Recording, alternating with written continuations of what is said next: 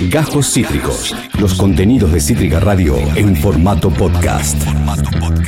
Eh, dentro de toda la vorágine de cosas que están pasando, división del bloque eh, sí, oficialista en el Senado, debate por qué hacer con la Corte Suprema, eh, la propia situación económica que, no ayuda, en todo ese malambo de cuestiones, urgencias y, bardo, es menester detenerse a veces a analizar algunos agentes que pasan desapercibidos en el medio del caos. Y uno de ellos es una fuerte acusación que nace, o, si se quiere, llega a la, opinión masiva a partir de una columna de Horacio Berbisky, donde lo denuncia, pero la persona con la que vamos a hablar ahora ya lo venía cubriendo desde hace antes, habla de un lobista de los Estados Unidos en las entrañas del frente de todos.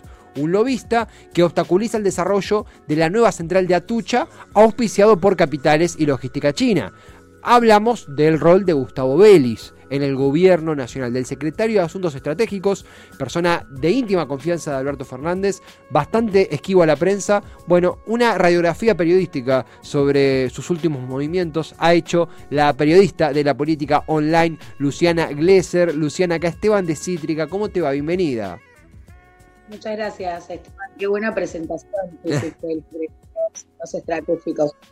bastante real Creo que eh, definitivamente blindado, ¿no? Mm.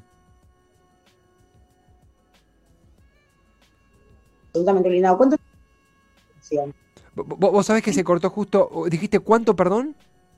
¿Cuánto tiempo permanece? También. tenemos un tema, Luciano, un tema de, corte, se aísla un poquito el sonido, porque se, escuchó perfecto todo y ahí se aguó un poquitito, pero vamos a ver si lo recuperamos. Eh, acá me están teniendo un, poco de info. A ver, ¿querés eh, hablarme de vuelta a ver si lo hemos recuperado completamente? Cosas del Zoom, cosas que pasan. Ahí Luciana me... ¿Me escucha se, se, escucha un poquito, un, poquitito aguado. Acá me consultan si, si, si no complica la mano, si tenés auriculares, si no podemos pasar a, teléfono para, para, hacer la nota tranqui. Eh, eh vos no, porque no tienes No, podemos... No, no, tranqui, podemos, si, se complica podemos proseguir por teléfono. Hagamos esto, ¿te llamamos por teléfono y la continuamos? De una, dale. Mil gracias, mil gracias, vamos a darle para adelante. Es Luciana Glesser, eh, periodista de la política online. Cosas del Zoom, cosas que pasan, estamos en esto hace mucho tiempo, así que la seguimos. Hizo una gran nota, un gran artículo en la política online, justamente, titulado Estados Unidos teme el robo de China de tecnología nuclear y manda a un oficial de inteligencia del FBI ese es el título. Lee un poquitito, hay un picadito. La política online accedió al informe confidencial que detalla la visita de una emisión de Estados Unidos preocupada por la construcción china de Atucha 3. Las autoridades tuvieron que reconocer que un agente del FBI integraba esa comitiva y también se obtuvo a través de la investigación de Luciana la confirmación de que Gustavo Vélez es el encargado de bloquear a China. Eh, eh, realmente, ah, y un dato que sumo, Vélez es quien concentra la ejecución de los créditos internacionales y desde ese lugar, según revela un informe interino de la Comisión Nacional de Energía Atómica, eh, Gustavo Vélez, manejando la, caja de la distribución de créditos internacionales, bloquea el financiamiento de Atucha a través de capitales chinos para favorecer a Estados Unidos. Luciana, gracias por la paciencia. ¿Cómo te va? ¿Cómo estás? No, por favor, no faltaba más. Bueno, estábamos hablando de Vélez, ¿no? Exactamente, exactamente. Qué, qué justo, qué casualidad que justo que un... Mirá si está atrás de esto. es así, sucede por su mística, por su... Eh, a ver, Vélez estuvo, esto decía, ¿no? Que estuvo muchos años en silencio, en ese autoexilio que él mismo... Que no fue un exilio, porque claramente estuvo construyendo justamente las relaciones que hoy lo sostienen en eso que es la Secretaría de Asuntos Estratégicos, que hay que decir que es un invento, un diseño de la Embajada Norteamericana. Digo, fue producto de la, de la ingeniería de, de Macri, el, armado de su gabinete. Recordemos lo que fue ahí también la figura de Fourier, bancando plenamente en la creación de esa secretaría. Algo que también... Eh, eh, eh, es el primer título, si se quiere, el, primer gran... Porque sí, es cierto que el rol de Gustavo Vélez nunca termina de quedar claro. Está peor esto de hacer la radiografía, de ser un cargo un poco craneado a Piacere del monitoreo estadounidense. Por eso era medio extremo, pero tenemos todos los papeles que indican eso. Sí, sí, además este consta, consta en que fue un trabajo conjunto y a sugerencia de la Embajada Norteamericana la creación de esa secretaría, mm. y como se verá tiene un rango ministerial, ¿no? No es un secretario Gustavo Vélez dentro de la estructura del gobierno, es un ministro, y es el ministro de Estados Unidos. El ministro de Estados Unidos en el gobierno del Frente de Todos, ¿te gusta? Me, parece, estamos ahí tuiteando, tácate, tácate, tácate. No, pero sí, sí, sí, eh, a ver, es una gran forma de sintetizar algo que, de nuevo, recomiendo fuertemente eh, eh, leerse en los artículos que has escrito, porque hay uno que es muy reciente y otro que es de, fines del 2021 que también adelantaba esto, que te lo consulto incluso como pregunta, llega a, a oídos de muchos a partir de una columna de Berbisky, pero que es una columna en base a información que ya circulaba en la política online, ¿no? Bueno, sí, tampoco me quiero adjudicar, digo, más frente a lo que es la trayectoria periodística de Horacio Berbisky, que es mm. uno de los formadores de tantos de nosotros, ¿no? Mm. Eh, lo que, a ver, voy a, voy, digo, voy a defender, sí, desde que me dedico a cubrir el sector energético, veo muy de cerca la cuestión geopolítica, eh, el, el, la pelea contra China empieza en las represas, en las represas Jorge Zepernik y, gobernador Jorge Zepernik y presidente Néstor Kirchner, donde estaban, eh, se habían eh, adjudicado con un consorcio de financiamiento integrado por empresas locales como es electroingeniería y un consorcio de empresas chinas que fue frenado directamente por el gobierno de Macri. Frenado. Bueno, se suponía que con eh, el retorno de un gobierno eh, eh, amigo, ¿no? le digo por este sector, como amigo se iba a retomar el trabajo, se iba a destrabar el financiamiento chino. Pasaron dos años de gestión y las represas están funcionando al mínimo. Es cierto que se reactivaron, pero con una planta de personal mínimo, trabajando al 10% de lo que estaba planificado, porque no vienen los desembolsos de China, porque ¿dónde está frenada? la venda del contrato para que lleguen los recursos en la Secretaría de Asuntos Estratégicos. Entonces es dato, no es opinión. en la Secretaría de Asuntos Estratégicos se frena los desembolsos chinos. Que hay que decirlo también son dólares, ¿eh?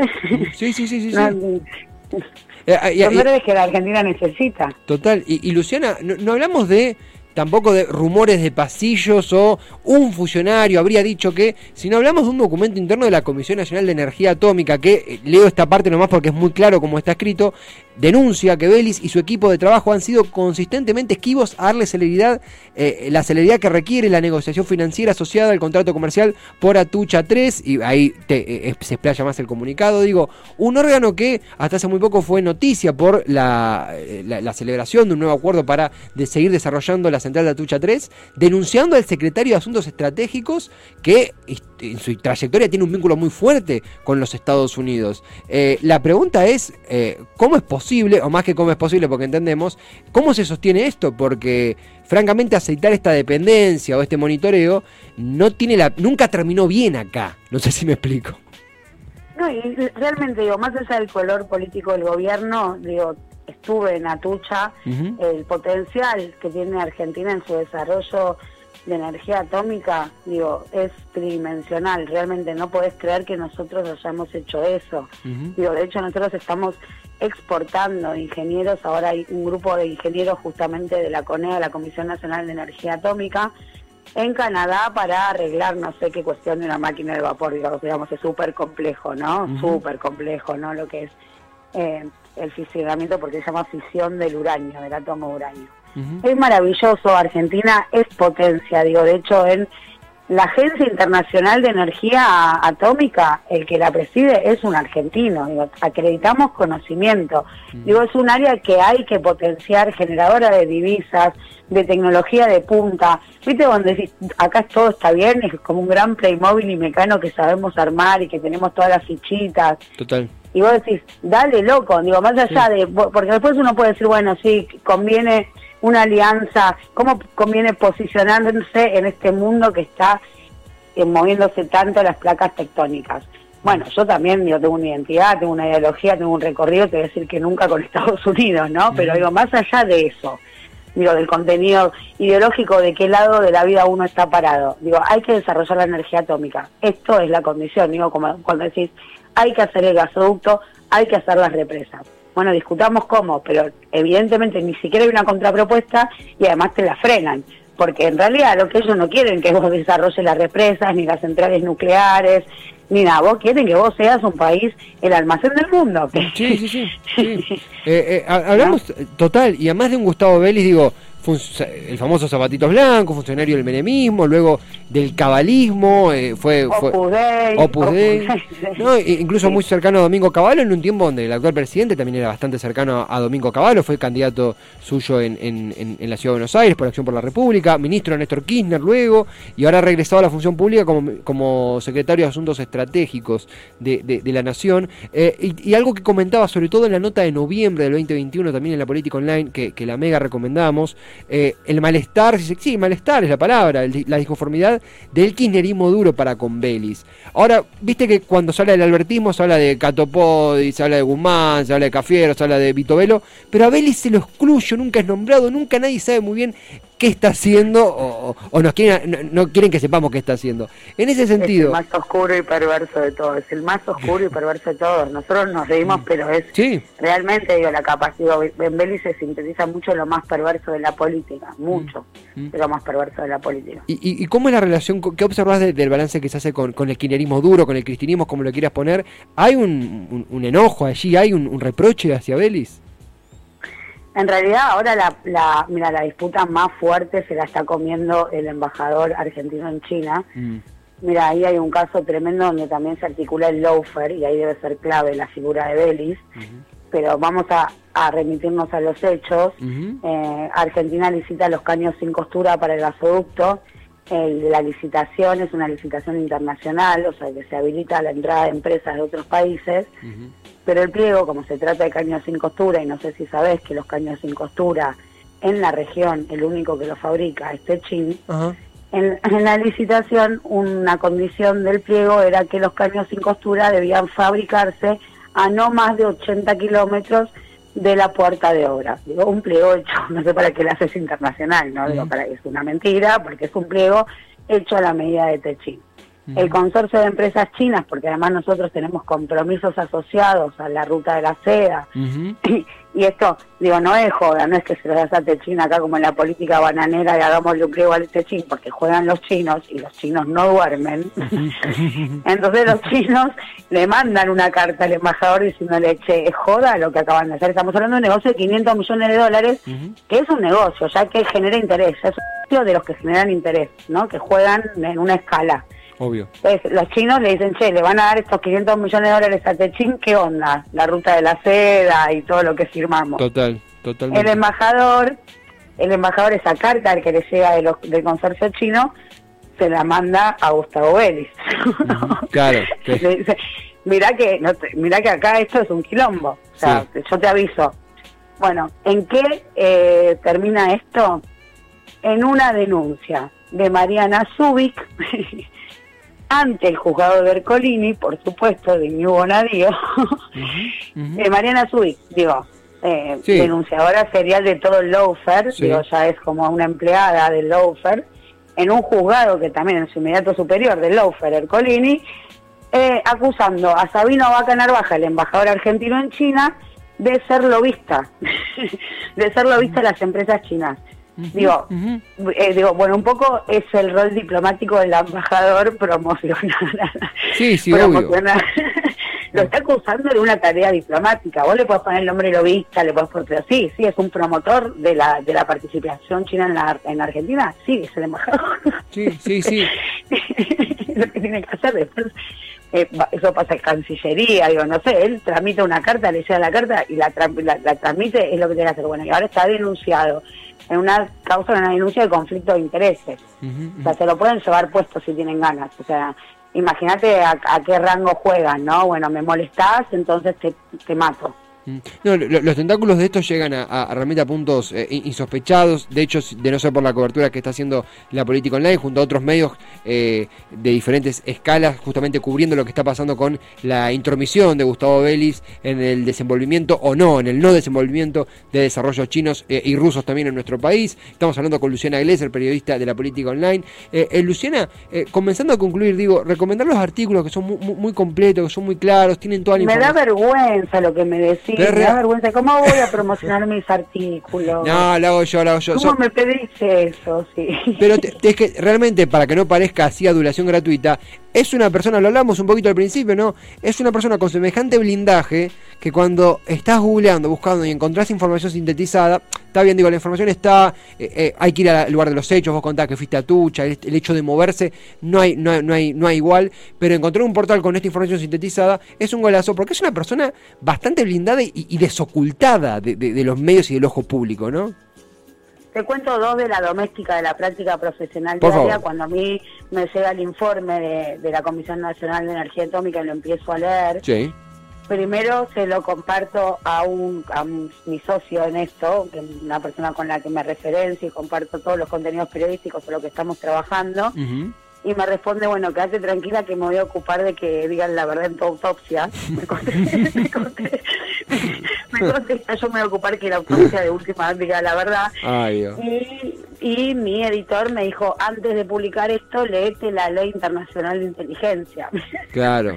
Claro, claro, claro. Porque te puedes. Bueno, ya tipo que sentirse Juliana Assange por un segundo es toda una experiencia. Después se te pasa y te das cuenta que no, que estás en un pH perdido de alma, que nada, tiene mucha incidencia, pero hay 10 segundos.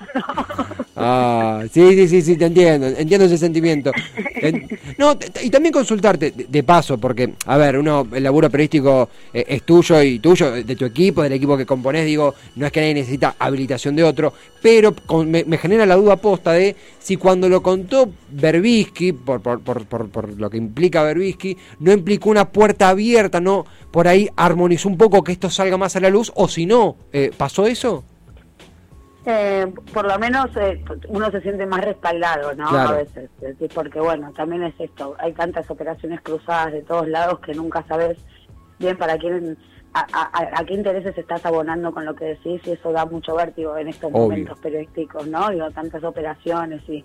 Obvio. Pero bueno, nada, ir viendo que ciertos referentes, digo, más allá de las críticas que uno puede tener personales a los desarrollos del último tiempo, la cuestión de las vacunas, eh, cómo es el sistema de contratación de su portal y, miles de cosas que uno puede decir de él, digo, periodísticamente, digo, es un maestro y es, eh, digo, es como Maradona, ¿no? Es, mm. no, es injuzgable, digo, mm. y realmente en ese sentido en el sentido periodístico, cuando uno lee eso dice, bueno, e-, estoy yendo por el lado que tengo que ir. Claro, claro, claro, claro, comprendo. Hay una sensación así, sí. Luciana, nosotros cuando hablábamos ayer, bueno, realmente te, te super copaste, es la primera vez que podemos abordar este tema porque yo, eh, no es modesta, ni realmente no tenía las herramientas para hacerlo solo y dije, che, a partir de los artículos pude hacerlo, a partir de, también lo, de los artículos en el cohete de la luna pude hacerlo y esto me, nos permitió acá también traer el tema a la mesa y lo recontra celebramos, y es un tema bastante poco grato, celebramos que se hable de eso. Eh, eh, consultarte, ¿dónde podemos leerte, dónde podemos consultarte, dónde podemos encontrar tu contenido? Lo que quiere decir para cerrar, el micrófono es tuyo. Bueno, voy a vender todo. Mira, eh, eh, hago un programa de lunes a viernes en La Patriada que está buenísimo, La Rompe, Tarde Sin Fondo, con Sebastián Premisi y Manu Paul. Vamos. Los sábados estoy en Radio Nacional re temprano, después lo pueden buscar en Radio mm. porque es de 7 de la mañana a 9 y escribo en La Política Online, en realidad en aumento.com.ar, que es un portal muy interesante y participo de lo que es la edición y el colectivo de Revista Kamchatka y esto es también lo que quiero decir, todo lo que te estoy diciendo es todo en colectivo, porque hasta lo que puedo escribir y firmar como Luciana Glesser en la política online es el producto de una red y como bien vos decís, no la vamos a entender si no juntes. Me agrada. Luciana, gracias en serio por, por el tiempo, por la charla, por la paciencia para el cambiazo de móvil, todo, todo. Gracias por, por la charla. Será hasta la próxima vez. Dale, a total disposición, che. Abrazo grande. Abrazo. A ella, Luciana Glesser, la verdad, recontra dinámica, recontra clara para justamente hablar de un tema bastante turbio que cuesta mucho abordar, que es el rol de Gustavo Vélez en la historia argentina a esta altura. Eh, pero hablamos de el ministro de los Estados Unidos en el frente de todos, que bloquea a Piacere y que aceita a Piacere movidas logísticas comerciales internacionales eh, eh, con una orientación hacia el norte y con un desprestigio hacia eh, Oriente, en un contexto donde el país necesita dólares, pero más allá de eso en un país, en un contexto donde el país se merece transparencia, se merece obra pública de calidad, se merece acuerdos transparentes y esto no ayuda un cuerno a que eso suceda. La verdad a Luciana Iglesias y equipo, nuestro agradecimiento por el tiempo, la dedicación y la calidad de información. Acabas de escuchar Cajos Cítricos. Encontrá los contenidos de Cítrica Radio en formato podcast en Spotify, YouTube o en nuestra página web.